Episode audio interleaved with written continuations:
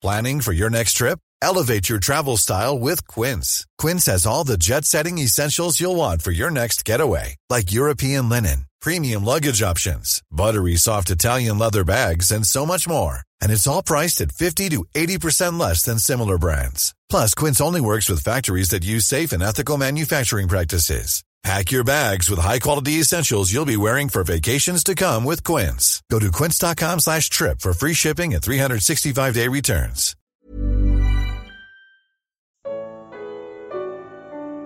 Nos ombros do pastor. Evangelho de Lucas. Comentário de Mari Persona. João, em seu evangelho, revela uma mudança radical no modo de Deus tratar com Israel. Ali Jesus diz: Aquele que entra pela porta do aprisco é o pastor das ovelhas. O porteiro abre-lhe a porta, as ovelhas ouvem a sua voz. Ele chama suas ovelhas pelo nome e as leva para fora.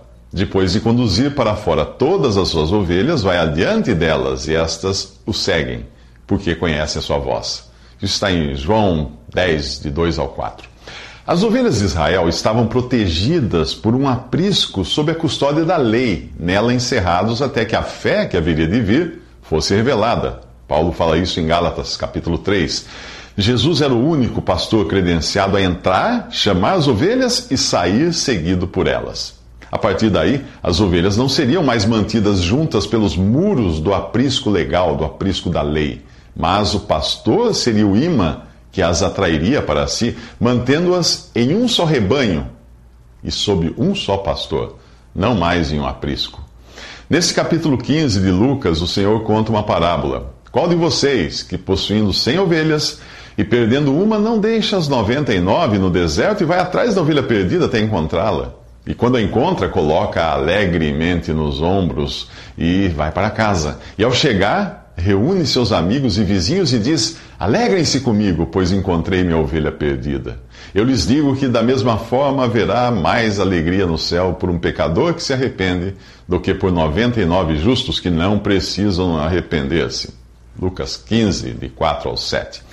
As 99 ovelhas desta parábola representam Israel, por meio desses fariseus que aqui criticam Jesus. Elas não são deixadas no aprisco mas em um lugar deserto, longe dos cuidados e da proteção do pastor. Enquanto isso, ele sai em busca do pecador, que é a ovelha perdida, que está balindo desesperadamente por socorro, e ao encontrá-la, o pastor se alegra duas vezes: uma quando a coloca sobre os ombros, e outra ao chegar à sua casa e convocar seus amigos para se alegrarem com ele. Repare que do momento em que a ovelha perdida é encontrada, até chegar ao lar do pastor, ela não pisa o chão. Ao longo do caminho, ela é transportada sobre os fortes ombros do pastor. Ainda que ela experimente os rigores do sol, do vento e da chuva, nada poderá fazê-la cair, pois é o pastor quem a mantém segura. Se você já creu em Jesus como seu Salvador, quem é que está neste momento conduzindo você ao lar celestial? Suas próprias pernas? Pense nisto da próxima vez em que lhe vierem dúvidas se chegará ou não ao seu destino, se poderá ou não perder a sua salvação. A parábola da ovelha perdida termina dizendo que haverá mais alegria no céu por um pecador que se arrepende do que por 99 justos que não precisam arrepender-se. Lucas 15, versículo 7. Não que os 99 justos não tenham de que se arrepender Pois em Romanos 3,10 diz que não há nenhum justo, nenhum sequer. Eles acham que não precisam se arrepender. A sua religião de regras ajuda a aplacar suas consciências, como acontece com qualquer religião que dê aos seus membros uma lista de regras. Em religiões assim, as pessoas adotam o mesmo vocabulário, modo de vestir, corte de cabelo e outros costumes como uma lei, uma lei a ser seguida para se obter a salvação. A conversão pregada ali é a de uma mudança apenas exterior, de um modo de vida para outro, algo que até um ateu é capaz de fazer se seguir à risca os doze passos dos alcoólicos anônimos. Não são novas criaturas, apenas velhas criaturas religiosas e retocadas. Quando pessoas de religiões assim conseguem cumprir todas as regras, elas se sentem justas e corretas, como os fariseus, e passam a apontar o dedo para quem não pertence à sua religião e não anda segundo as mesmas regras. Quanto maior o número de ímpios para os quais puderem apontar o dedo, maior será o sentimento de satisfação e justiça própria dessas pessoas. Em lugares assim, as ovelhas não são alimentadas pela palavra do bom pastor, mas alimentam-se umas às outras com os chamados testemunhos. Como quem conta um conto aumenta um ponto, muitos desses testemunhos são exagerados para impressionar. Tal pessoa conta detalhadamente suas visões e sua mente carnal a torna orgulhosa, diz Paulo em Colossenses 2,18. É desses que Paulo escreveu ao dizer que não suportarão a sã doutrina, pelo contrário, sentindo coceira nos ouvidos, segundo seus próprios desejos, juntarão mestres para si mesmos. Eles se recusarão a dar ouvidos à verdade, voltando-se para as fábulas, as lendas. Isso está em 2 Timóteo 4, de 3 a 4. Enquanto isso, os pecadores que reconhecem o seu estado arruinado e clamam por perdão são socorridos e transportados pelo pastor na jornada rumo ao céu. Eles estão cientes de que em si mesmos não existe qualquer fidelidade ou perseverança que os faça chegar lá. Mas é Cristo, Cristo quem nos manterá firmes até o fim, de modo que serão irrepreensíveis no dia de nosso Senhor Jesus Cristo. Isso está em 1 Coríntios 1,8. Em que classe de pessoas você está? Na dos religiosos retocados ou dos pecadores perdoados? Depois da parábola da ovelha perdida, o Senhor conta outra, que também termina em alegria. Ele diz: Ou qual é a mulher que, possuindo dez dracmas e perdendo uma delas, não acende uma candeia, varre a casa e procura atentamente até encontrá-la? E quando a encontra, reúne suas amigas e vizinhas e diz: Alegrem-se comigo, pois encontrei minha moeda perdida. Eu lhes digo que, da mesma forma, há alegria na presença dos anjos de Deus por um pecador que se arrepende. Lucas 15, de 8 a 10. Se antes a perdida era uma ovelha rebelde e capaz até de caminhar aonde não devia, agora é uma moeda, um objeto inanimado, como é o pecador, morto e incapaz. Se por um lado nós somos tão incapazes quanto uma moeda de sairmos da perdição causada pelo pecado herdado de Adão, por outro, nós usamos dessa natureza pecaminosa para pecarmos, entregando os nossos corpos à escravidão, à impureza e à maldade que leva à maldade, como escravos do pecado. Isso Paulo escreveu em Romanos 6. Nós andamos praticando pecados como a ovelha desgarrada porque somos pecadores como a moeda perdida. O trabalho do pastor foi ir pessoalmente até a ovelha, em sua condição perdida, e, carregá-la uh, nos ombros de volta à sua casa. Jesus desceu da glória dos céus, assumiu a forma humana e foi às últimas consequências para salvar a ovelha perdida. Embora sendo Deus, não considerou que o ser igual a Deus era algo a que devia apegar-se, mas esvaziou-se a si mesmo, vindo a ser servo, tornando-se semelhante aos homens. E sendo encontrado em forma humana, humilhou-se a si mesmo e foi obediente até a morte e morte de cruz. Filipenses 2, de 6 a 8.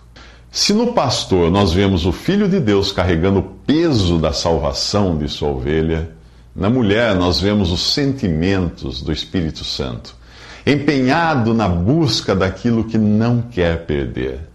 Para encontrar sua moeda, a mulher acende uma luz, e é pela ação do Espírito que a luz do Evangelho da glória de Cristo, que é a imagem de Deus, revela ao pecador a sua condição de perdido e necessitado. Mas a história não ficaria completa se o Senhor contasse apenas estas duas parábolas que falam do papel do Filho de Deus e do Espírito Santo na salvação do pecador. Falta ainda uma terceira pessoa da Trindade, o Pai, feliz por avistar ao longe o filho perdido que caminha de volta ao lar. E é o que nós iremos ver nos próximos três minutos na parábola do filho pródigo. Ou será que nós deveríamos chamá-la de parábola do pai pródigo? As três parábolas que abrem o capítulo 15 do Evangelho de Lucas mostram, respectivamente, o papel do Filho, do Espírito Santo e do Pai na salvação de uma alma. Mas a terceira parábola, a do filho pródigo, é a que mais toca os nossos sentimentos por apresentar não uma ovelha ou uma moeda, mas o pecador de carne e ossos, colhendo o fruto amargo da sua rebelião. Esta é a mensagem mais óbvia passada pela parábola, a de que devemos nos arrepender e voltar para a casa do Pai. Mas existe outra mensagem, menos óbvia, que nós só percebemos quando analisamos o contexto em que foi contada essa parábola. Perceba que o Senhor não conta esta parábola, ou as três parábolas, para os publicanos e pecadores, mas para os religiosos fariseus. Se na primeira parábola eles eram as 99 ovelhas que não se achavam perdidas, nesta eles são representados pelo filho mais velho, o bom rapaz da história. O que temos nessa parábola são dois perdidos. Um por ser mau, baladeiro e gastador. Outro por ser bom, caseiro e controlado. Independente do, do, seu, do seu modo de vida, todo ser humano é um pecador perdido. Talvez você pergunte a razão do título desta mensagem ser o pai pródigo e não o filho pródigo. Se nós considerarmos que pródigo significa gastador, podemos dizer que o pai da parábola é bem mais pródigo que o filho rebelde. Por quê? Preste atenção no que ele faz. Um homem tinha dois filhos. O mais novo disse ao seu pai: Pai, quero a minha parte da herança. Assim ele repartiu a sua propriedade entre eles. Lucas 15, versículos 11 ao 12. Ao entregar ao filho pródigo a sua parte da herança, o pai automaticamente fica sem nada pois o que restou pertence ao outro filho. O próprio pai declara isso ao filho mais velho depois. Tudo o que tenho é seu, diz ele no, no versículo 31. Agora pense no que fez Deus. Deus, aquele que não poupou a seu próprio filho, mas o entregou por todos nós, como diz Paulo em Romanos 8.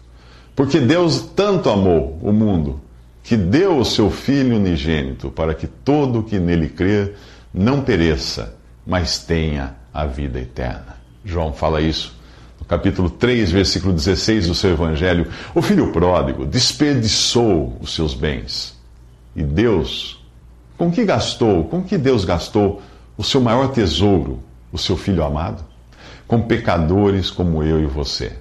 Com ladrões, prostitutas e corruptos da pior espécie Será possível encontrar alguém tão pródigo, tão mão aberta quanto Deus? Nos próximos três minutos, nós vamos acompanhar as desventuras do filho pródigo em seu caminho de volta à casa do Pai. Visite Respondi.com.br. Visite também 3minutos.net.